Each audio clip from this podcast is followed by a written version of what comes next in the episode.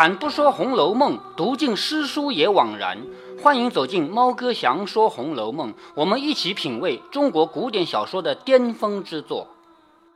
前面我们已经读完了七回，在《红楼梦》的结构里面呢，我们大体上也感觉出来了。第一到第五回呢，是一个很长很长的前言，前言包括整个故事的起源，也包括三个主人公怎么走到一起的。因为宝玉。林黛玉和薛宝钗这三个主人公，他们不是一家人，他总得到一起才能发生故事嘛，是不是？所以呢，前面的大前言还包括他们三个人是怎么走到一起的，以及专门拿一回出来讲了这么多人的结局，就是第五回嘛，是不是？然后第六回开始讲真正的故事，第六回是讲的贾府偶然间做了一件好事。因为贾府其实他们对穷人也不好的，平常对穷人也不会好到哪去，对不对？但是偶然间做了一件好事，这件事情必须写，不写的话后面的结局没法写，是不是？所以第六回是讲这个的，而第七回上一次我们分析过了啊，表面上看讲了很多很多事情，杂乱无章的事情，实际上这么多事情有一个共同点，就是告诉你贾府这样的大家大族里面不干净嘛，什么乱七八糟事都有嘛，像干扰司法了什么的，对不对？还有。爬灰的爬灰，养小叔的养小叔，这些乱七八糟的事情都有，对吧？那么第八回呢？作者终于要把笔转向来写宝黛钗三个人了。你别忘了，宝黛钗三个人是主角啊！主角什么时候写啊？该写了吧？这我已经啊，那是第几段了？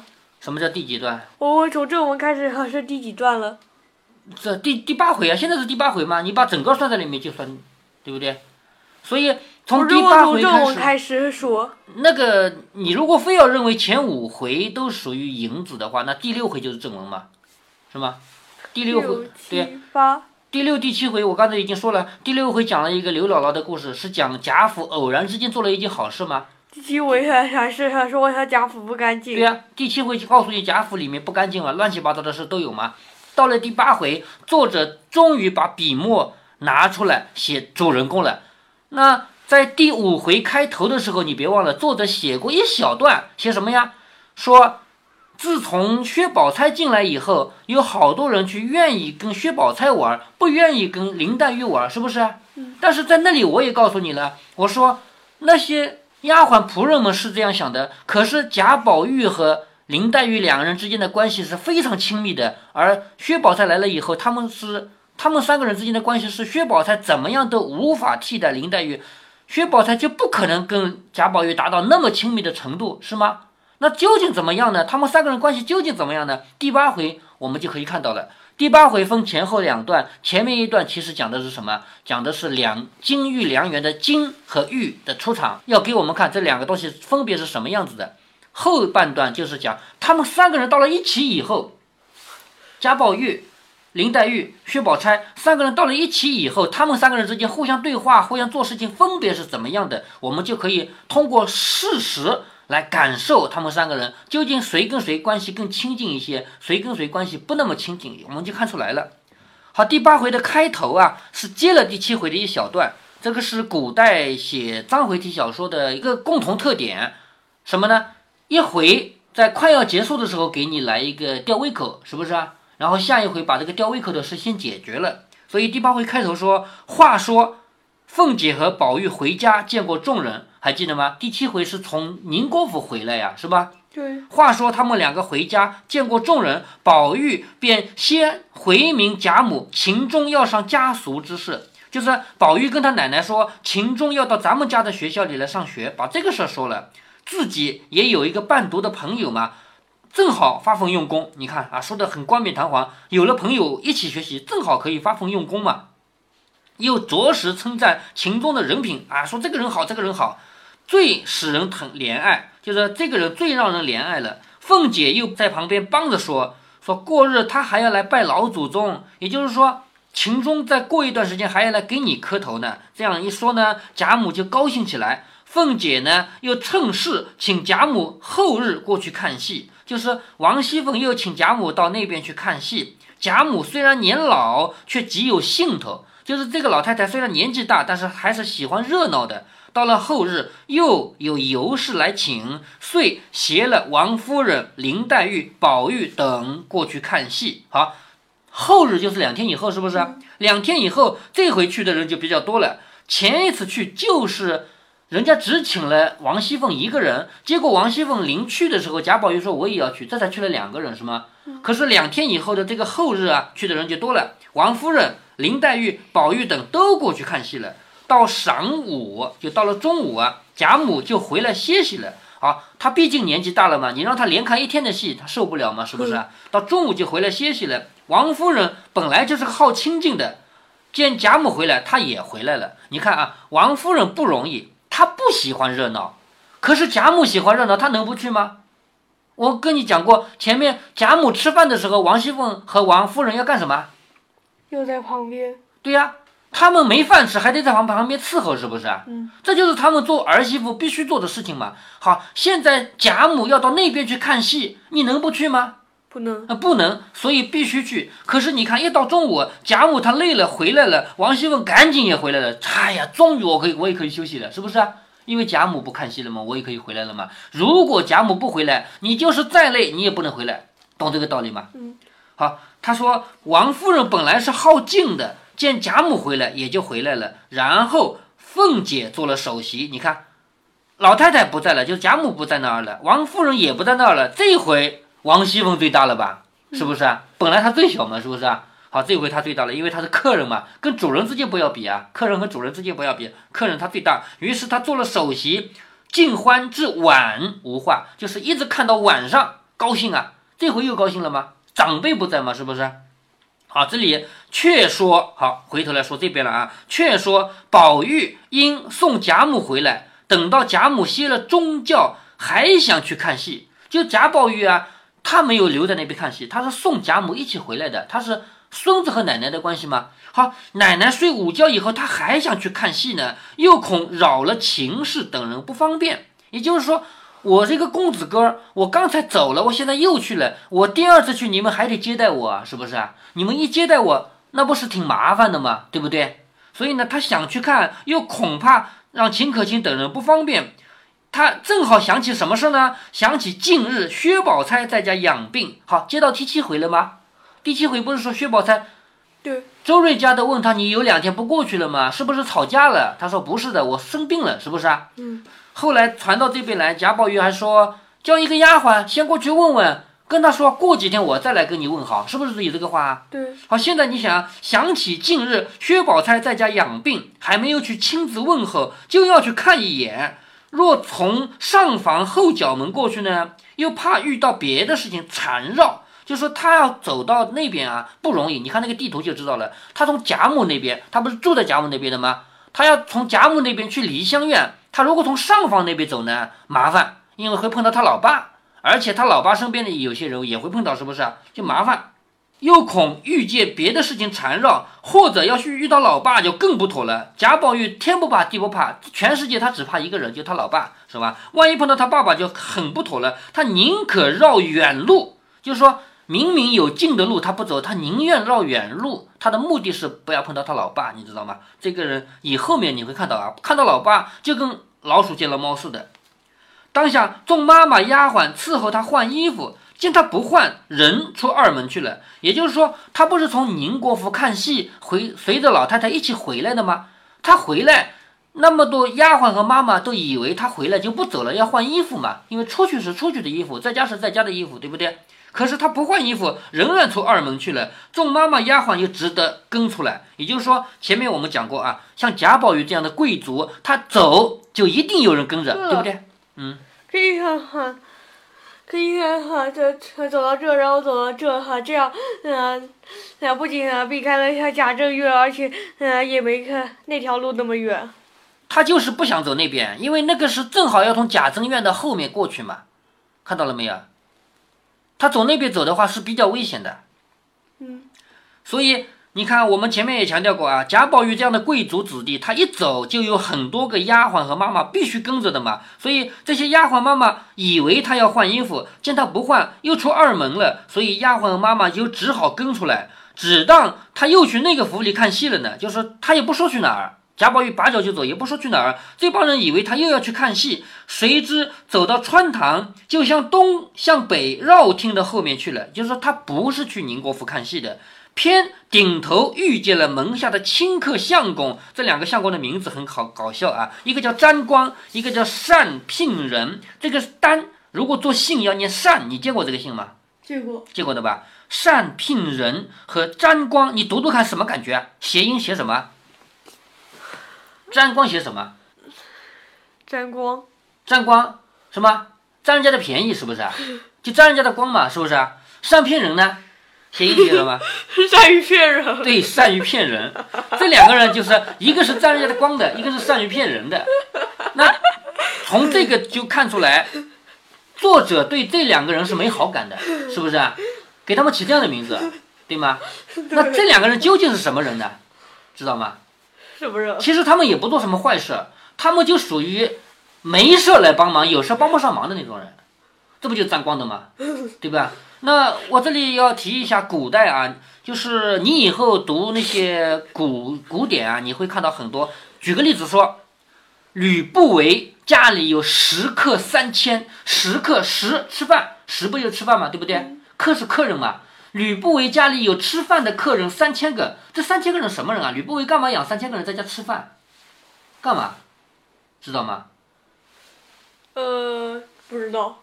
其实是原因是这样的啊，在我们中国古代，我们以前好多次提到过，人分很多个等级，最高级别的叫天子，周天子不就天子吗？是不是？嗯。好，比天子低一等的不就是王吗？像鲁国的鲁王啊，齐国的齐王啊，还有郑国的郑王啊，对不对？对这是第二等的人嘛。第三等人呢是大夫，就是其实就是当官的，每一个大夫就是一块地方，这块地方就归你，就是那块地方叫采邑，是不是啊？第四等人叫士，士是什么意思呢？就是士兵的士啊。士是指这个人他有贵族的身份，但是他没有土地，他也没有房屋。像韩信就是这样的人。韩信不是说他有贵族的身份，但是他穷的饭都没得吃吗？是不是啊？韩信就是这样的人，他是士，他是贵族，可是他没有地，他没有房屋，他没有饭吃，他只能去靠别人吃饭。那谁愿意白白养一个人啊？你是乞丐，我养着你干什么？对不对？那你一定要为他卖力的，是吗？所以这种士这样的人啊，士如果说是会写写的叫文士，如果说会打架的叫武士，武士你总知道的吧？是吧？如果说会动脑子的叫谋士，谋士知道吗？呃，就是帮我出主意的，知道吗？嗯。好，很多人他为了做成他的事情，他一个人是做不成事的，对不对？那他必须要有人帮忙，有谁帮忙呢？有文士、武士、谋士这些人帮忙。就是我要做事情，我现在要写文章了，你们这些会写的来帮我一起写，写完了算我的，因为你们是在我家白吃的嘛，懂吗？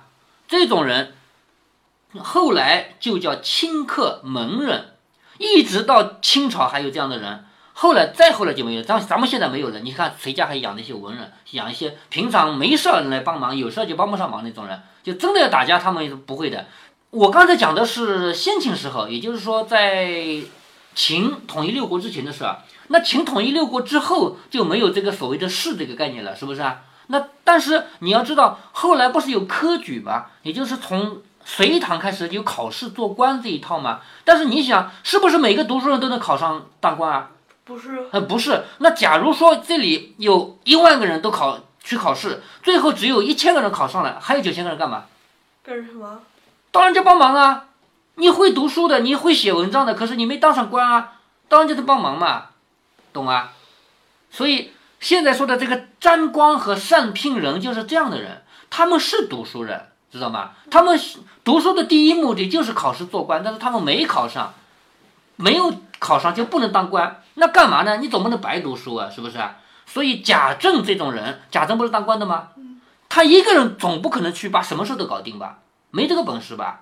所以他身边会养很多这样的人，这种人叫帮闲文人。没事的时候，嘿，来，我们一起来吟诗作赋，我们一起来写文章，这个好的。但是你真有事，比如说有人打起来了，你跟我去打一架，不会的，读书人不会打架的，知道吧？这种人叫帮闲文人，是文人。但是呢，《红楼梦》的作者曹雪芹对这样的人是没好感的，所以给他们起名字起得很搞笑，一个叫沾光，一个叫上骗人，就是一个是专门占人便宜的，一个是专门骗人的啊。说贾宝玉为了绕开他老爸，才从南边绕的，你知道吧？结果呢，偏偏顶头遇到了这样两个人，一个叫沾光，一个叫上平人。这两个人走来，一见了宝玉，便都笑着赶上来，一个抱住腰，一个携着手。你看这两个人对他多亲热，一个抱腰，一个携手。为什么要抱腰携手啊？为什么？因为是他们是养在这一家的，对呀、他们是靠贾政才有饭吃的。如果哪天贾政不要他们了，他们连饭都没得吃了，是不是啊？所以贾政的儿子他能不抱抱吗？对不对？这个原因嘛。所以一个抱着腰，一个携着手，都说我的菩萨哥儿，我说怎么做了个好梦呢？好容易遇见你啊，就是拍马屁了啊！你说我今天怎么会遇到你呢？我我说怎么会做一个好梦呢？原来我要遇到你了，这个马屁拍的多响亮啊，是不是？说的请了安，嗯好像有说，呃，梦和中的是跟现实是相反的。呃，这个这个就不讨论了啊，有有这种说法啊。说的请了安，他们要请安的，因为毕竟是家里养着的人嘛，不是主人嘛，是不是？请了安，又问好，唠叨了半天，方才走开。好，终于把这两个人打发了。老妈妈叫住了，问二位爷是从老爷跟前来的，是不是？也就是说，问问你们，你们两个是从老爷那边来的吗？老爷是谁呀、贾政，对，贾政其实问这个话是什么意思，知道吗？其实这个话的话外音就是老爷在那边嘛，因为贾宝玉最怕看到老爷，是不是？贾宝玉最怕看到他爸爸呀，所以就问你们二位爷是从老爷前面来的，是不是？那两个人点着头说，老爷在孟坡在小书房里歇中觉呢，不妨事。也就是说，你老爸在那睡觉呢，没事儿的。就是现在你就是吵翻了天都没事儿，他反正在睡着了，你知道吧？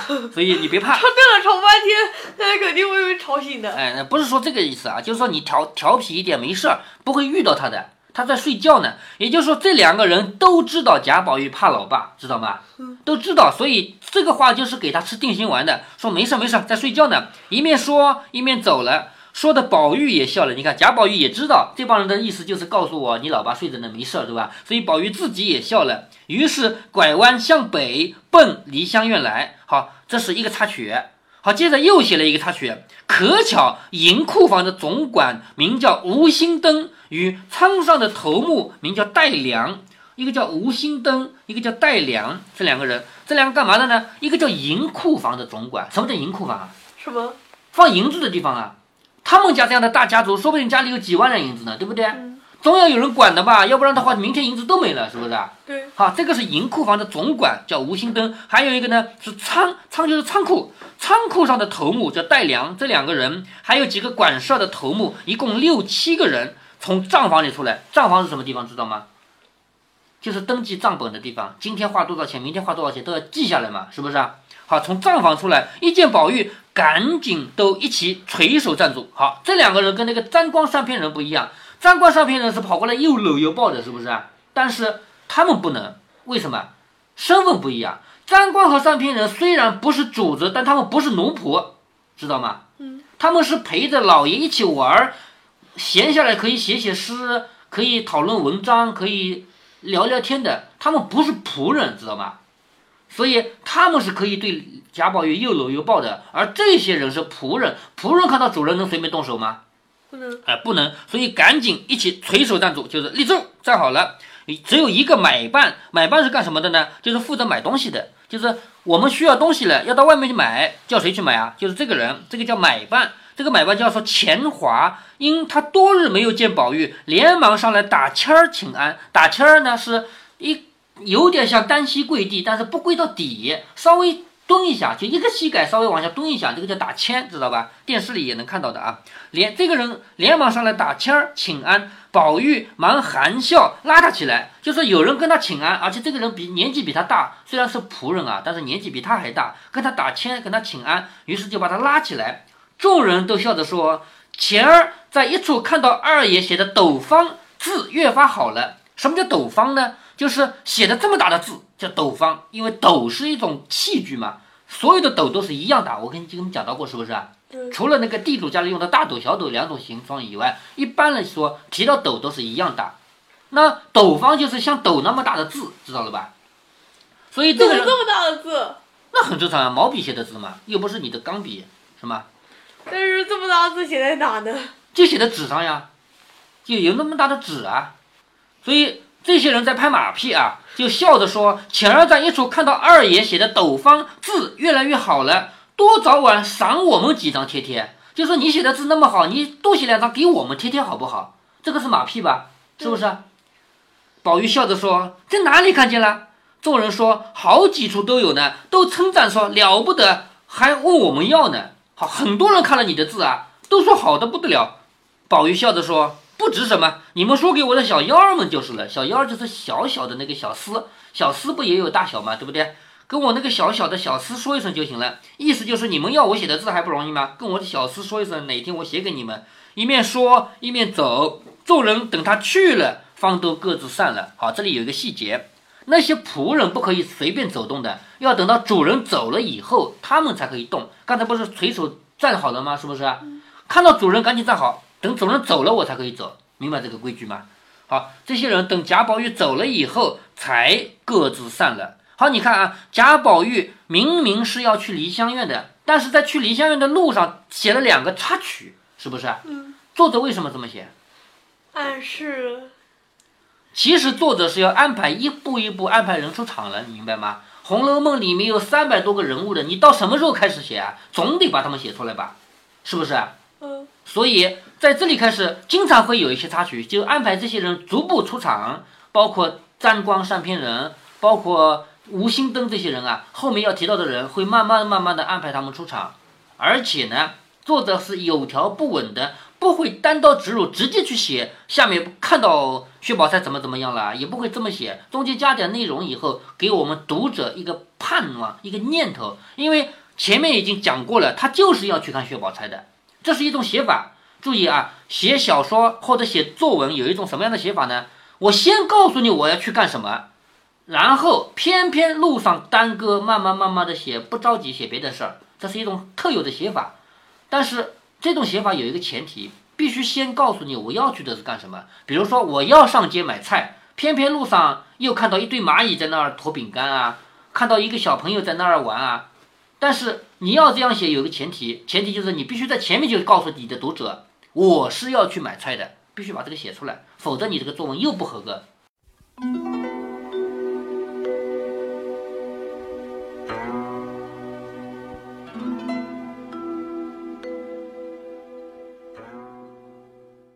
又出场了几个人物，这一回出场的人有两种，一种叫幕僚，一种叫管家。我们应该感谢《红楼梦》，曹雪芹给幕僚们起了个难听的名字，让我们看到了这些人的本质。如果你去读史书，你多数情况下会读到那些很有作为的幕僚和食客，但是实际上幕僚也好，食客也好，多数是平凡的。幕僚或者说清客、相公、食客这种人，往往是什么也不会做。不过，我们不应该过于嘲笑那个时代的清客、相公们。一方面，官员们也是这样，清客们他们的能力未必就比官员差；另一方面，他们也不是为了当清客而读书的。贾政是官员，沾光、善聘人是门客，只因为一张试卷定终身。如果这张试卷有点不同，或者阅卷人换个心情，说不定贾政就给沾光当门客了。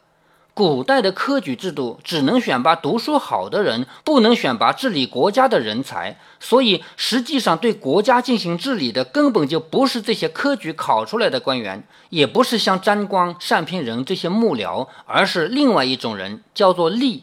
咱们平时老说官吏这个词，好像官就是吏，其实不是的。官员说到底是有点像庙里的菩萨，只靠一个身子坐在那里；而吏就是庙里的和尚，法事都得他们做。吏这种身份并不是读书考试来选拔的，而是官员聘请的。吏是从哪里学来的管理才能呢？一般来说是家传的，说到底就是个手艺人。古代的衙门什么人是吏呀？就是师爷、押司、捕快这些人。押司大家都熟悉吧？山东及时雨宋公明宋押司。如果要对应到《红楼梦》里来，吴心登、戴良、钱华这些人就相当于吏，毕竟这是个家庭嘛，不是衙门。我们中国历史上人才的选拔方式大体可以分为几个阶段：第一阶段是从先秦一直到秦始皇统一天下；第二阶段是秦汉；第三阶段是三国、魏晋南北朝；第四阶段是隋朝一直到清朝。先秦时期，天下的管理其实是三级统治：天子、诸侯、大夫，这些人都叫领主。领主就是有领地的，领主对土地和土地上的人口拥有绝对的所有权，这叫不动产。不动产的特点是能产生收益，但是领主只能有嫡长子世袭，不是嫡长子的就没有不动产了。所以吕不韦的食客三千，不管有没有夸张，他养了好多士，那是真的。秦汉时期已经不再是领主统治了，但是缺乏一个好的选拔机制，所以汉朝走进了两大误区：第一是外戚横行，第二是用道德高尚作为推荐官员的标准。汉朝的余孽一直影响到今天的中国，一直到今天为止，还有人整天搞道德讲堂那一套，还有人用和谐来代替法治下的制度建设。这种错误的思想源头一直可以追溯到秦汉。秦汉的官员当然也要人帮忙，当时食客这种人依然存在。魏晋南北朝呢是士族统治的时代，改善了外戚横行的方面，但是士族从实际上讲还存在世袭的可能性，没落士族会沦落为食客。隋唐宋元明清实行了科举制，不管对皇帝来说还是对百姓来说，都是一件好事。一个人能否当官，终于不再取决于他当初是谁的那颗精子了。所有人都要从读书人做起，读完去考，这一考就决定了谁是贾政，谁是沾光善聘人。如果您觉得猫哥的读书分享有益有趣，欢迎您点击订阅，这样您将在第一时间收到猫哥的更新提醒。如果您有什么要对猫哥说的，不管是赞还是批评，不管是提建议还是唠唠嗑，欢迎您在节目下方留言。您也可以加猫哥的公众号，四个字“猫哥在线”。您还可以加入猫哥的听友群中，微信群呢，用语音节目没有办法说清，还是 QQ 群方便，群号为八四九九六六八九九。不管加入 QQ 群，还是微信群，还是在节目下留言，还是在公众号留言，您都可以围绕着书中的智慧和读书的乐趣畅所欲言。好，再见。